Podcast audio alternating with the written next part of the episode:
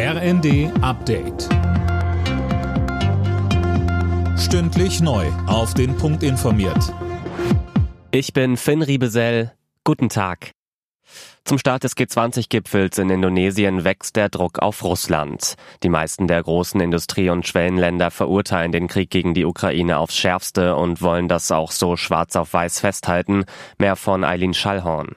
Im Entwurf für die gemeinsame Abschlusserklärung heißt es, der Krieg verursacht unermessliches menschliches Leid und verschärft die bestehenden Schwachstellen in der Weltwirtschaft.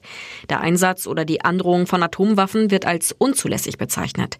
Das Papier muss noch von den G20-Staats- und Regierungschefs abgesegnet werden. Russlands Präsident Putin ist bei dem Gipfel auf Bali nicht mit dabei, sondern lässt sich durch Außenminister Lavrov vertreten.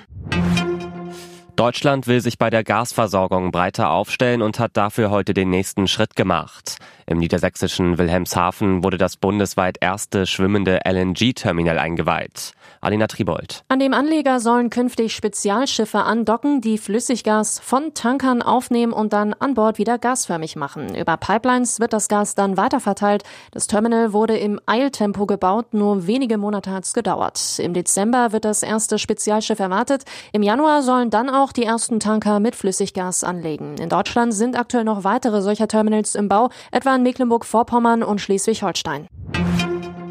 Außenministerin Baerbock setzt sich für ein weltweites Ende der Todesstrafe ein. Das stellte sie zum Auftakt eines Weltkongresses zum Thema in Berlin klar. Autoritäre Regimes setzen immer öfter auf die Todesstrafe, um Andersdenkende einzuschüchtern, so Baerbock. Die deutschen Handballerinnen wollen heute einen weiteren Schritt in Richtung EM-Halbfinale gehen. Nach dem deutlichen Sieg gegen Weltmeister Niederlande soll es genauso auch gegen Olympiasieger Frankreich weitergehen. Los geht's um 20.30 Uhr. Alle Nachrichten auf rnd.de